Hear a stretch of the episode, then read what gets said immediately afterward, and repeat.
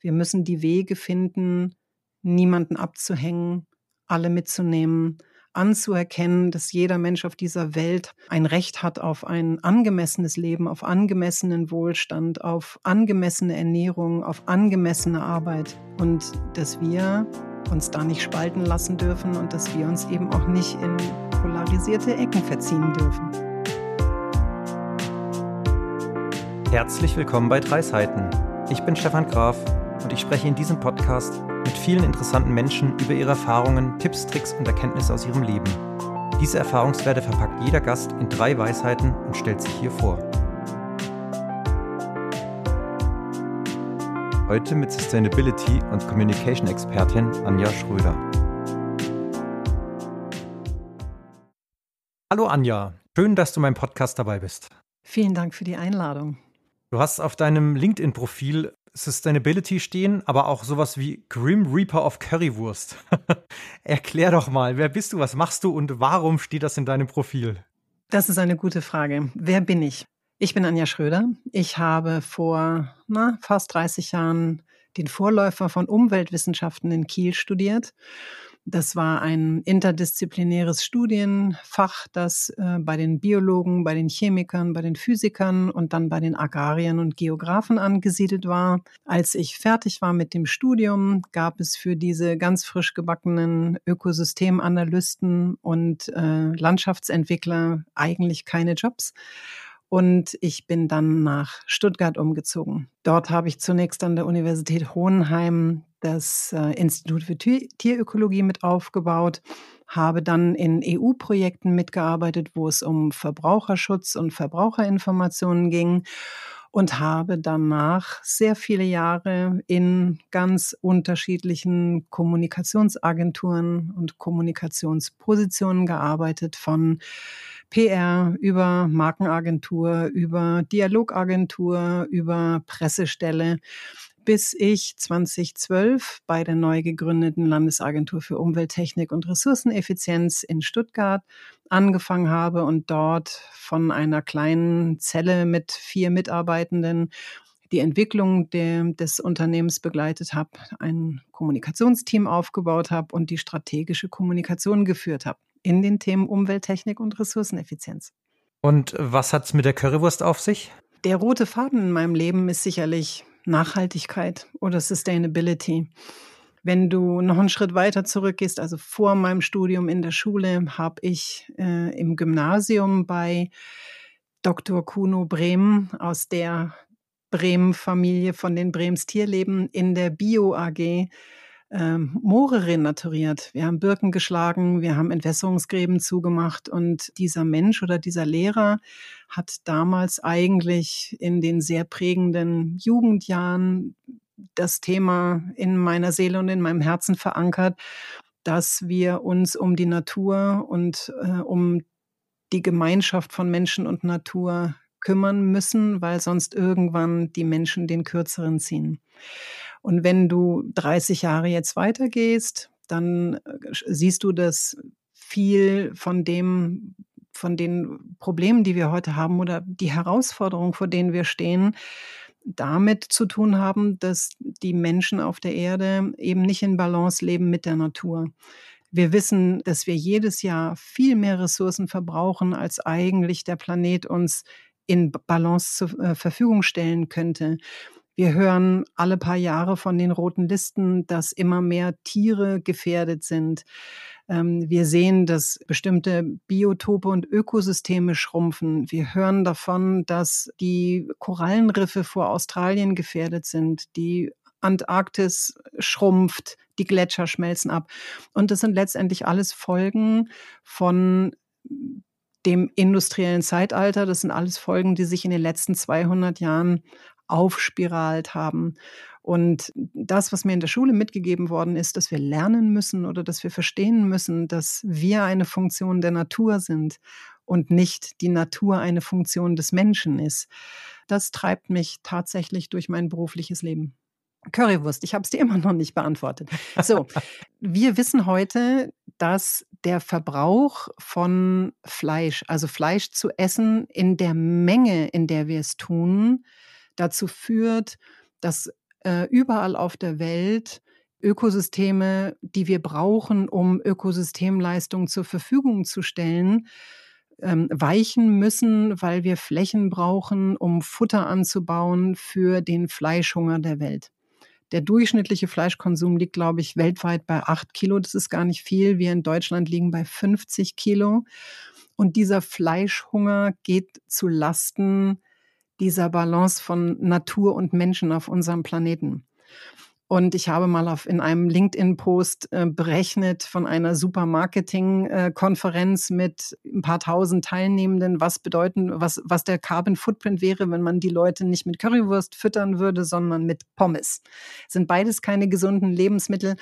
Und es ging mir nur darum, an diesem Beispiel zu verdeutlichen, wie viel höher der ökologische Fußabdruck von der Currywurst ist gegenüber einem ja, pflanzlichen Ernährungsmitteln. Auch mit, durchaus mit Augenzwinkern, weil weder Currywurst noch Pommes jetzt so grundsätzlich gesund ist. Und das war ein Post, unter dem es dann wirklich hoch herging, weil offenkundig die Currywurst unfassbar emotional ist. Und wenn irgendwer insistiert, dass jetzt, dass es kein Recht auf Currywurst gibt, dann trifft man die deutsche Seele ganz, ganz tief im Herzen.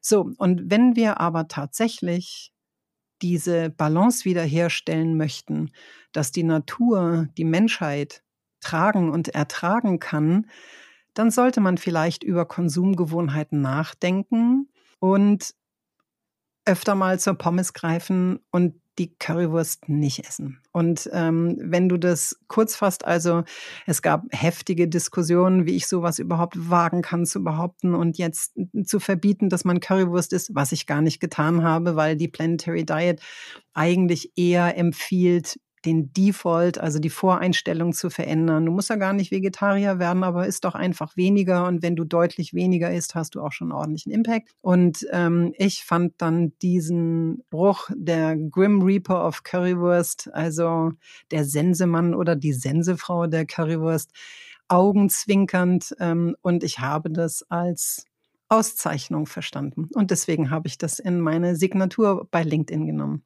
Du darfst dir dann aussuchen, ob ich die Currywurst esse oder ob ich das Recht auf Currywurst in Frage stelle. Das lasse ich dir.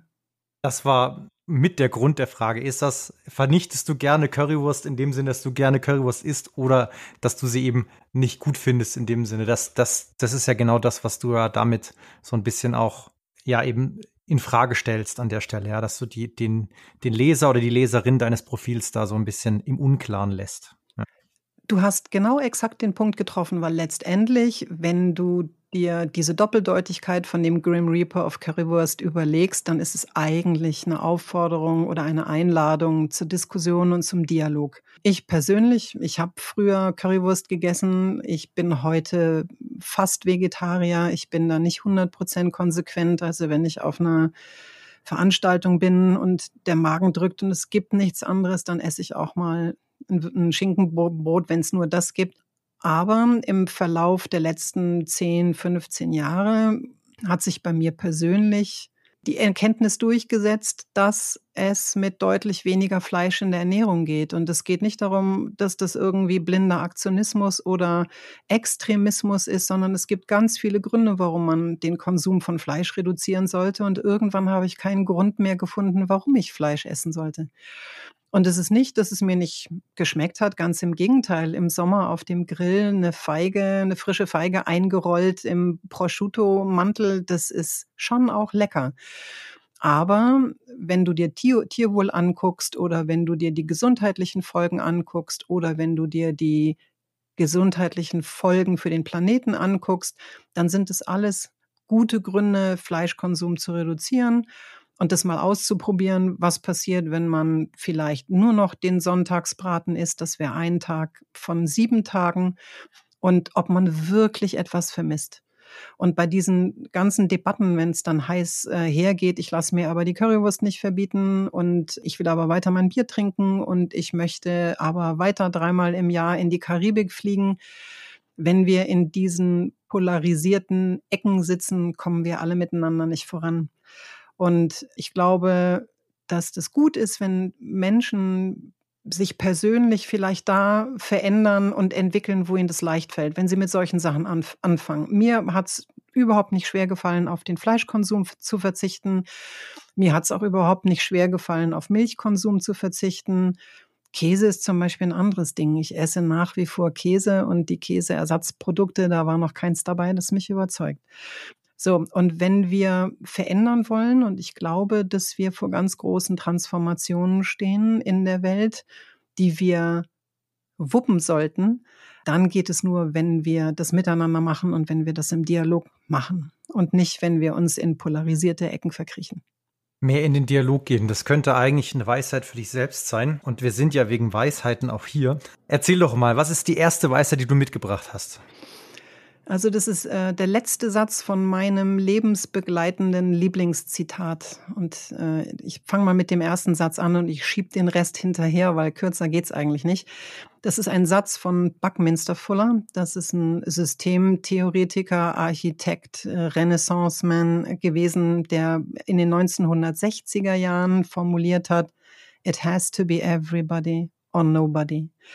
Und das kannst du auf viele Aspekte im Leben und auf viele Aspekte von Gesellschaft und auf viele Aspekte von Nachhaltigkeit anwenden, wenn man das konsequent durchdenkt.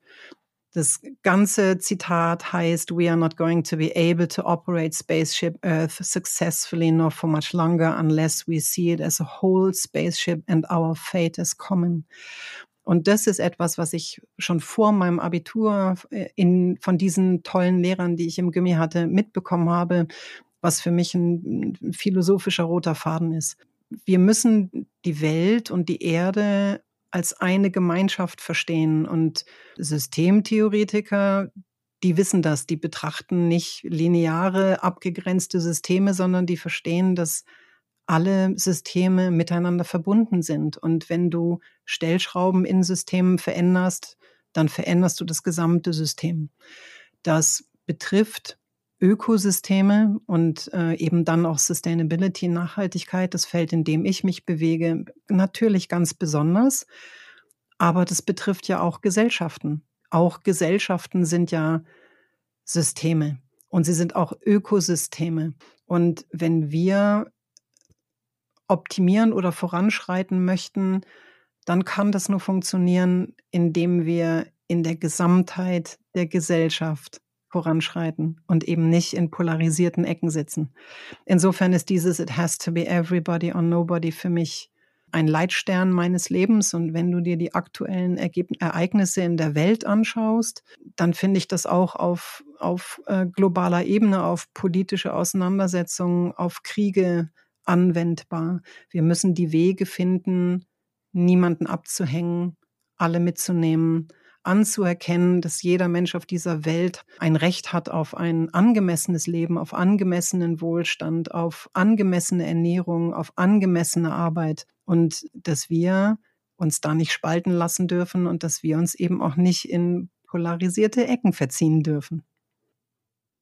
Und wie würdest du das verhindern, dass das passiert, dass eben Ecken entstehen? Indem wir im Gespräch bleiben, indem wir miteinander sprechen, indem wir immer wieder versuchen zu verstehen, was die Motivation und der Hintergrund deines Gegenübers ist, der vielleicht eine ganz andere Meinung hat als du, zu verstehen, woher sich seine Meinung bildet. Ganz oft ist es so, wenn wir im Nachhaltigkeits- Bereich auf Gegenwehr oder Gegenargumente stoßen, dann sind es durchaus auch immer valide Gründe, die die Menschen anbringen. Und ganz oft ist dahinter, steckt da eine Angst. Äh, da steckt eine Angst vor Wohlfahrtsverlust. Da steckt eine Angst vor Vorteilsverlust. Da steckt eine Angst vor, das überfordert mich. Da steckt eine Angst vor, das verstehe ich nicht. Und wenn wir das schaffen, im Gespräch zu bleiben und Verständnis und Kenntnis zu entwickeln, dann fällt es Menschen auch leicht, Veränderungen zuzulassen, von denen sie vielleicht gar nicht gedacht hätten, dass sie das können. Also es gibt ja so ganz tolle Beispiele für so extreme, ich war ein Fleischesser und jetzt bin ich Vegetarier. Jan Bredak von, von Vegans ist für mich da so ein Beispiel. Aber es muss gar nicht immer so groß sein, sondern die Entscheidung, zum Beispiel das Auto stehen zu lassen. Wir wissen, dass der Individualverkehr ein ganz großer Treiber ist für die Emissionen von Treibhausgasen. Und ähm, wenn, wenn jemand morgens entscheidet, ja, ich lasse das Auto stehen, ich gehe zu Fuß ins Büro, ich lasse das Auto stehen, ich nehme die öffentlichen, ich lasse das Auto stehen, ich nehme mein Fahrrad, was auch immer, dann sind es ja kleine Entscheidungen. Und diese kleinen Entscheidungen, die summieren sich dann auch zu Ergebnissen. Und wenn du in, über Gesellschaften nachdenkst, 80 Millionen Deutsche, 450 Millionen Europäer, dann können kleine Veränderungen und einzelne Entscheidungen sich summieren zu Veränderungen, zu großen Veränderungen. Also ist auch hier eine Frage des Dialogs, ja, oder? Grundsätzlich und immer. Und äh, glaub's mir, also ich komme ja aus Norddeutschland, wir sind ja äh, sehr gerade und sehr direkt und das ist zum Beispiel auch eine Form von, was man lernen muss, wenn du dann eben anderswo lebst. Du musst dich an kulturelle Gegebenheiten anpassen, wie eben in der Region, in der du jetzt lebst, kommuniziert wird oder Wechsel nach Amerika oder Wechsel nach Großbritannien. Da ist die Dialogkultur wieder eine ganz andere aber wir müssen uns damit auseinandersetzen, wie der Mensch, der uns gegenübersteht, mit dem wir im Konsens sind und den wir an unserer Seite haben oder mit dem wir im Konflikt sind, den wir an unserer Seite brauchen, wie wir ihn im Dialog halten. Also, wenn man das jetzt so auf Deutsch übersetzen würde, wäre es so, man sollte versuchen, einfach immer jeden mitzunehmen. Ja, das wäre so die optimale Variante. Also immer, immer und alle, das sind so die Extreme, daran glaube ich jetzt nicht mehr. Ähm, wir brauchen auch nicht immer, wir brauchen es nicht immer und wir brauchen auch nicht alle. Wir wissen aus der, aus der Forschung, dass um Veränderungen anzustoßen, du gar nicht so, du am Anfang gar nicht alle brauchst. Du brauchst die erste initiale Gruppe, die losmarschiert und die losmarschiert und zeigt, es tut nicht weh, ich gehe nicht unter. Und auf der anderen Seite von der Straße oder auf der anderen Seite vom Fluss, da ist es sogar viel schöner. Und wir wissen heute auch äh, aus der Verhaltensforschung, dass dieser unmittelbare, das unmittelbare soziale Umfeld, dass du das tatsächlich am meisten beeinflussen kannst. Das heißt, wenn in Familien ähm, der Erste hinterfragt, warum ich möchte keine Milch mehr trinken aus den Gründen oder ich möchte mich anders ernähren, ich möchte mehr Pflanzen essen, ich möchte nicht jeden Tag Salamibrot, ich möchte vielleicht einen Tomatenaufstrich. Oder wenn der Erste in einem Mietshaus anfängt, das Auto stehen zu lassen und zu Fuß zu gehen oder das Fahrrad zu nehmen. Oder wenn die erste Stadt sich ins Gebetbuch schreibt, zirkulär zu werden oder wenn sich ein Bundesland Klimaziele setzt, du siehst, es sind unterschiedliche Skalierungsebenen, dann hat es auf der jeweiligen Ebene immer eine direkte Abstrahlwirkung. Also in der Familie verändert sich die Familie. In einem Mietshaus verändert sich das Mietshaus. In einer, äh, von einer Stadt verändert sich eine andere Stadt. Und das sind Veränderungen, die wir anstoßen können, indem wir einfach entscheiden, dass wir Dinge anders tun. Da gibt es dieses Zitat, dass auch ein kleiner Stein so Wellen schlägt und dann sich die Wellen ausbreiten. Genau, oder dieses berühmte Beispiel mit dem, mit dem Flügel des äh, Schmetterlings, der an einer anderen Stelle der Welt einen Orkan auslösen kann.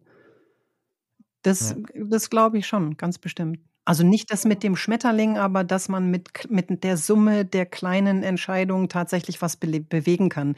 In der Sustainability-Blase wird es ja immer so ein bisschen anders diskutiert, von wegen, ob ich jetzt äh, ob ich jetzt mein Auto verkaufe und gar kein Auto mehr habe oder anderswo fällt ein Sack Reis um, das würde keinen Impact erzeugen, weil die Hebel eben ganz woanders liegen. Das ist schon richtig auf der einen Seite. Auf der anderen Seite ist es aber ganz wichtig, dass der Mensch auf seiner Individuum-Ebene als erstes versteht, was ist hier eigentlich jetzt gerade der Schnack? Ja, was passiert hier? Warum wird's so warm? Warum gibt's diese Wetterveränderung? Und was kann ich eigentlich tun? Oder wie kann ich mich da besser aufstellen?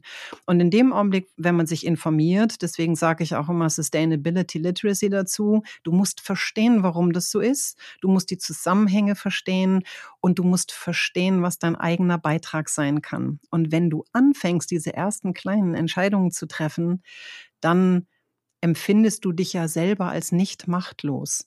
Das, was ich vorhin meinte mit ähm, die Angst, die dir oft gegenübersteht in diesen kontroversen äh, Diskussionen, ist ganz oft auch eine Form von Machtlosigkeit, weil das Wissen fehlt und die, die Selbstwirksamkeit fehlt oder das Vertrauen, dass man selbstwirksam sein kann. So, und wenn du das eben dann aggregierst, dann sind natürlich auf den politischen oder großgesellschaftlichen Ebenen die großen Hebel, die wirklich was entscheiden. Ja, wie die EU mit dem EU e Green Deal oder diese Woche wurden die European Sustainability Standards verabschiedet, die dazu führen sollen, dass Unternehmen Transparenz in ihre Nachhaltigkeit bringen und sich auf einen Transformationsweg begeben. Diese diese politische Ebene, die wird ja legitimiert durch demokratische Wahlen. Und demokratische Wahlen werden bestimmt durch die Wahlergebnisse von Einzelnen. So, und das heißt, jeder auf der einzelnen Ebene sollte wissen, was sein Kreuz an der, in der Wahlkabine auch bedeuten kann. Und eben nicht nur bedeuten kann im Sinne von, kriege ich jetzt fünf Prozent mehr Gehalt im nächsten Jahr, sondern auch bedeuten kann, bestimmte Weichen zu stellen, dass das eigene Leben in 30 Jahren lebenswert ist und dass das Leben von Kindern und Kindeskindern in 50 oder 70 Jahren lebenswert ist. Auf diesem Planeten, der komplett aus der Balance gestoßen wurde. Ja, im kleinen Anfang hilft schon. Das Immer. stimmt, ja. Okay, dann kommen wir mal zu deiner zweiten Weisheit. Ja, die schließe ich mal an. Das ist äh, tatsächlich das Vorwort von meiner Diplomarbeit. Und es geht im Grunde darum, dass wir jetzt final alle mal verstanden haben, dass das komisch ist, dass wir den Insektenschwamm nicht mehr brauchen für die Scheibe vom Auto. Und das Zitat ist folgendes, äh, ist von Klaus Abich, ist ein Umweltethiker. Wirklich betroffen sind wir von der Umweltzerstörung nur dort, wo sie schneller voranschreitet als unsere Wahrnehmungsfähigkeit im Nahbereich das finde ich einen ganz, ganz spannenden Satz, über den ich auch immer wieder nachdenke und den du tatsächlich genauso wie das Buckminster-Fuller-Zitat aus der Ökologie-Ecke auf Gesamtgesellschaften anwenden kannst. Das erste ist ja, ich bin jetzt ja schon ein bisschen älter, ja. Ich, es klingt immer blöd, aber ich bin in der sechsten Dekade, so alt fühle ich mich noch gar nicht. Ich kann natürlich, wenn ich zurückblicke über Jahrzehnte, diese Veränderung von Natur und diese Veränderung oder den Rückzug von Natur, den Verlust von Insekten, den ich ganz eklatant finde. Ich weiß gar nicht, wann ich das letzte Mal eine Spinne in meiner Wohnung gehabt habe. Das ist für mich spürbar, weil ich über einen längeren Erlebniszeitraum schauen kann. Junge Menschen wie mein Sohn zum Beispiel, der das nie erlebt hat, dass man vielleicht einen Insektenschwamm im Sommer braucht, um seine Windschutzscheibe sauber zu machen, dem fehlt ja die Ausgangssituation, dass mal früher viel, viel, viel, viel mehr Insekten waren. So, und wenn, wenn dir das gar nicht bewusst ist, dass da was passiert ist, dann kannst du das auch nicht als negativ empfinden oder als bedrohlich. Ein anderes schönes Beispiel ist, dass in Großbritannien eine Studie gemacht worden ist, wo sie festgestellt haben, dass die Kinder im, im Grundschulalter völlig locker 27, 95 Pokémon-Namen auswendig können. Wenn du ihnen aber Pflanzen oder Wildtiere zeigst, sie nicht in der Lage sind, äh, sie mit großer, überwältigender Mehrheit zu benennen. So, wenn jetzt ein Nicht-Agrarier eine, einen Roggen nicht auseinanderhalten kann vom Weizen oder ein Kaninchen nicht vom Hasen, dann mag das vielleicht noch sein, aber wenn man dann überhaupt nicht mehr weiß, wie ein Hase aussieht, aber wie Pikachu, dann geht Wahrnehmungsfähigkeit für Natur verloren. Und wenn wir der Natur den Raum wieder verschaffen wollen, den sie braucht, um diese Ökosystemleistung, von denen wir abhängen, also wir sind eine Funktion von funktionierender Natur. Ohne funktionierende Natur sind wir weg vom Fenster. So, wenn wir der Natur diesen Raum geben wollen, dann musst du ja eine Kenntnis dafür haben und eine Wahrnehmung dafür haben, dass die Situation nicht in Ordnung ist. Und das geht verloren. Und ich würde gerne, dass die Menschen verstehen, dass Naturschutz nicht im Naturschutzgebiet stattfindet, sondern überall stattfinden muss, dass wir tatsächlich inzwischen um jedes Helmchen und um jedes Grün und um jede nicht versiegelte Fläche kämpfen müssen. Und was glaubst du, sind da Lösungsansätze, um zum Beispiel dieses Thema, die Schüler kennen Pokémons, aber andere Tiere nicht mehr? Was wären da Lösungsansätze, um das zu beheben? Ich kann dir, ich, ich kann dir aus meiner eigenen familiären äh, Reise erzählen, dass mein Sohn, der mit sehr großer Begeisterung sich in sämtliche Aspekte der Biologie vertieft hatte, irgendwann in der elften Klasse mal völlig frustriert nach Hause kam. Es war Mai. Draußen stand alles im, im Saft. Es fing an zu blühen und gut zu riechen. Und der hat völlig frustriert gesagt, Mama, wir haben Biounterricht in einem geschlossenen Raum und dann werden die Jalousien runtergemacht, weil die Sonne reinscheint, sonst kann man den Overhead-Projektor nicht sehen, wo wir mit Stift was Totes auf Folie malen, um es zu lernen, anstatt draußen in der Natur zu sitzen. Ich glaube, dass die Menschen gut daran tun, sich mit Natur zu umgeben, Kinder in die Natur zu bringen, sich selber in die Natur zu bringen, sich selber mal vorzunehmen, am Wochenende in den nächstgelegenen Wald zu fahren und mal eine halbe Stunde lang durch einen Wald zu laufen. Oder wenn es richtig knallerheiß ist im Sommer, das ist ja jetzt nicht mehr die Ausnahme, sondern die Regel, wenn es so super heiß ist im Sommer, an so einem super heißen Tag mal ganz bewusst in einen Wald zu fahren und zu fühlen und zu spüren, wie das Klima im Wald ein anderes ist, nämlich ein erträgliches dann können wir vielleicht an den Punkt kommen, wo die Menschen verstehen, dass Deutschland 80 Millionen Naturschützer und Naturschützerinnen hat. Mehr rausgehen und die Natur selber. Ja, klingt immer so ein bisschen blöd, ne, diese Treehugger-Geschichte. Aber das ist, es ist, es ist ein, ein, ein urmenschliches Bedürfnis und es ist auch, äh, das nährt die Seele. Also in der Natur zu sein, das nährt die Seele. Und ich will das gar nicht so, dass es so verbrimmt klingt wie, wie, wie Bäume umarmen oder so.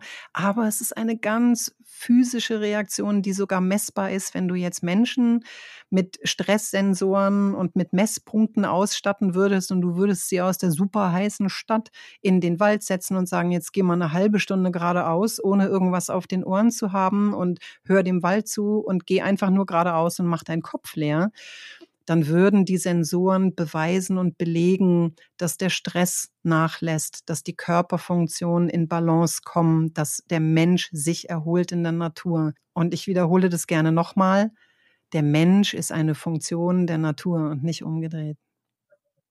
Das ist auf jeden Fall eine der, der Hauptweisheiten heute. Unbedingt. Sehr schön. Dann kommen wir mal zu deiner dritten mitgebrachten Weisheit. Ja, ganz alt und ganz kurz. Und die heißt, und sie bewegt sich doch. Kennst du, gell? Von Galileo Galilei. 20 Jahre lang hat er sich mit der katholischen Inquisition geprügelt und dann wurde er nach Rom beordert und er musste schwören, dass die Erde eine Scheibe ist und sich nicht dreht. Und der, ja, das Bonmot ist, dass er beim, beim Verlassen des Raums, nachdem er also abgeschworen hat, dass die Erde eine Kugel sei und sich dreht, hat er, soll er gesagt haben, und sie bewegt sich doch. Und das ist für mich, wenn du dir anguckst, wie groß die Herausforderungen sind, vor denen wir stehen, ist das etwas, was ich allen Menschen, die sich auf den Weg begeben und versuchen, etwas zu verändern, mitgeben möchte. Also, und sie bewegt sich doch bloß, weil irgendwer sagt, etwas geht nicht oder weil jemand sagt, ähm, etwas funktioniert nicht, bis hin zu dem Punkt, wo man unter Umständen einer großen Mehrheit gegenübersteht und anderer Meinung ist äh, im Kern zu wissen, wenn man tief im Herzen überzeugt ist und nicht nur im Herzen überzeugt ist, sondern auch die Wissenschaft hat, die die, die eigene Meinung unterstützt und sie bewegt sich doch, sich dann auch von dem Pfad der wissenschaftlichen Erkenntnisse nicht abbringen zu lassen. Und auch das kann man aus dem Nachhaltigkeitskontext wieder wunderbar übertragen auf Gesellschaft. Bloß weil sich aktuell in der Gesellschaft etwas bewegt in eine Richtung, die einem vielleicht nicht gefällt und man ist einer ganz anderen Meinung, heißt es noch lange nicht, dass man sich der Mehrheitsmeinung anschließen muss. Und die Mehrheitsmeinung, Galileo Galilei hat es bewiesen, hat eben nicht immer recht. Also es geht darum, im Nachhaltigkeitsbereich seinen eigenen Nordstern zu finden und dem zu vertrauen und zu folgen. Science-based ist mir ganz wichtig, science-based. Und das durchaus auch ähm, im gesellschaftlichen und privaten so zu sehen, weil Gesellschaften funktionieren, wenn sie sich vereinbaren auf den gleichen Satz an Werten und Normen. Und ähm, es ist immer gut, für bessere Werte oder für den Erhalt von Werten oder für die Rückkehr zu Werten sich einzusetzen. Jetzt hast du gesagt, Science-Based ja. ist wichtig. Und heutzutage ist natürlich eins der Hauptthemen auch immer wieder Fake News und irgendwelche Menschen verbreiten irgendwelche Behauptungen, die dann sogar durch irgendwelche komischen Studien ähm, belegt sind. Wie würdest du damit umgehen? Das ist eigentlich eine schöne Frage, weil die den Bogen in diese andere, in diese andere Welt meiner Betätigung schlägt, wo es um Kommunikation und Markenentwicklung und ähm, Vertrauen geht. Bei der Komplexität der Themen und bei der Fülle der Informationen ist es ja völlig nachvollziehbar, dass der Einzelne gar nicht in der Lage ist, sich die Meinung ganz objektiv und immer direkt zu bilden. Der Einzelne ist aber nicht befreit davon, sich zu überlegen, wem er zuhört und wem er vertraut. Und wenn du das in die ganz normale Werbung nimmst, dann haben sich ja früher Marken gebildet, um bestimmte Informationsgewinnung und den Konsum von Produkten einfach abzukürzen. Wenn du einer Marke vertraust, dann äh, hat eine gut geführte Marke einen eigenen Kern, für den sie steht. In der Regel ist es auch ein, ein Werte, Wertesystem. Und du musst dann gar nicht mehr recherchieren, ob dieses Produkt von dieser Marke ganz bestimmte Eigenschaften erfüllt, sondern das weißt du, weil es von dieser Marke ist. Und das kannst du übertragen auch auf, auf Medien. Es gibt äh, sicherlich auch Medienmarken. Und der Einzelne ist durchaus gefordert, sich zu entscheiden, welche, welche News oder welche Informationen Qualitätsinformationen sind. Ich gebe dir aber völlig recht, wenn ich mir angucke, was an Fake News auch über äh, Social Media verdreht und verteilt wird, das finde ich auch übel. Das, das, ich habe auch keine Lösung dafür, sondern meine Lösung ist dann, wenn ich merke, dass in meinem Umfeld also Fake News aufpoppen oder Leute Meinungen vertreten, die einfach nicht science-based äh, sind, dann muss man versuchen, mit denen zu sprechen. Und man muss mit denen sprechen und fragen, warum sie der Meinung sind, dass diese Information eine Qualitätsinformation ist. Ganz oft ist es so, wenn du, wenn das, weißt du, wenn das Menschen sind, die sich einfach mal ad hoc eine Meinung bilden und dann was nachplappern, ähm, die sind dann gar nicht interessiert daran, die eigentliche echte Information zu kennen, sondern das Nachplappern und das Zuhören ähm, von Fake News bestätigt dann ganz oft einfach nur eine vorgefasste Meinung, die sie vielleicht haben. Und diese vorgefasste Meinung ist ganz oft das Ergebnis von eigenen Ängsten, die sie haben. Also wenn du dir das anguckst im Kontext mit Corona, dann sind es, sind es Ängste, ähm, die kanalisiert werden darüber, dass man dann einfach sagt, äh, da, weißt du, was war, was war dieses völlig abstruse Ding, dass Bill Gates irgendwelche, man kriegt über die Impfung irgendwelche Chips implantiert oder so. Wenn das Leute sind, die du eigentlich kennst, wo du denkst, das kannst du jetzt nicht wirklich glauben, dann muss man sich überlegen, woher die Angst und die Verunsicherung kommt.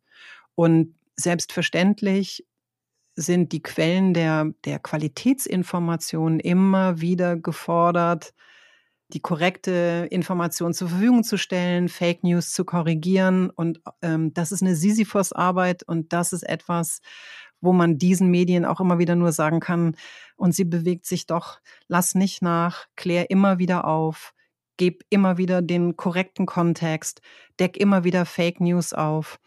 Für unsere Jugendlichen oder unsere Kinder bedeutet das, dass wir sie intensiver schulen und bilden müssen, nicht alles zu glauben, was, was auf irgendwelchen Screens steht, nicht alles zu glauben, was irgendwer irgendeinem erzählt.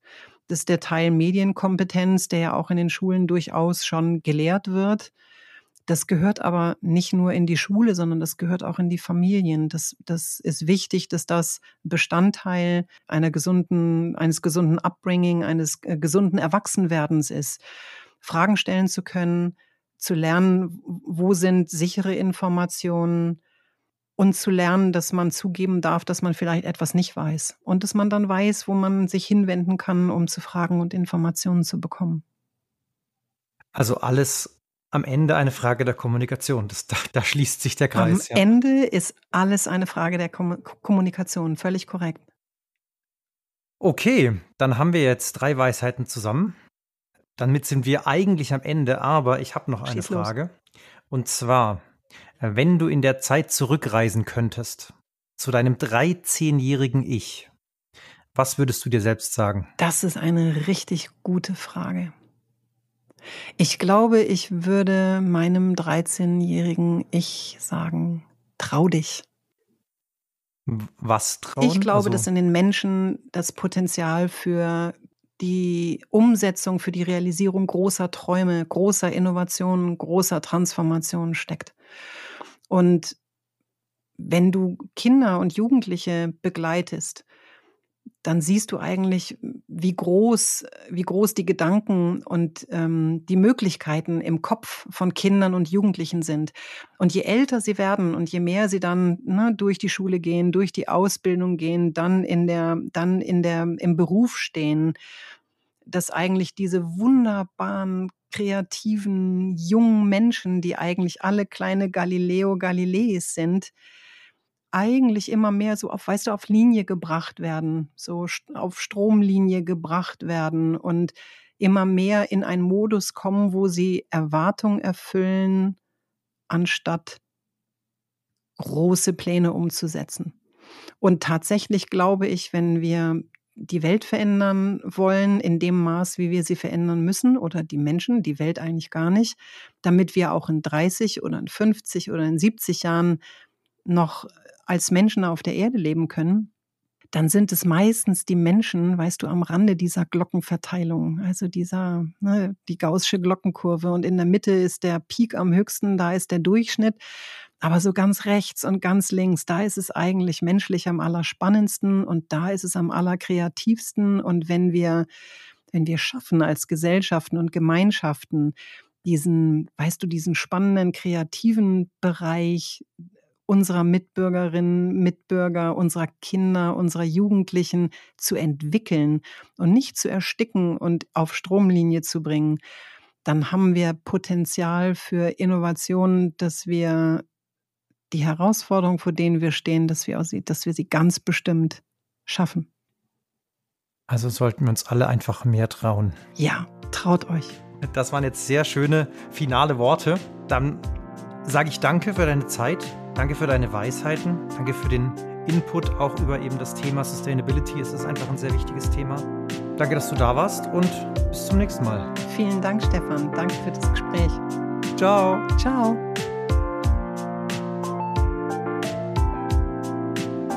Das waren die drei Seiten, komprimierte Lebenserfahrung im Interviewformat. Schau gerne mal auf dreiseiten.de oder meinen Social Media Kanälen für mehr Infos vorbei. Und natürlich freue ich mich auch über jedes Feedback und jede positive Bewertung. Danke fürs Zuhören, bis zum nächsten Mal.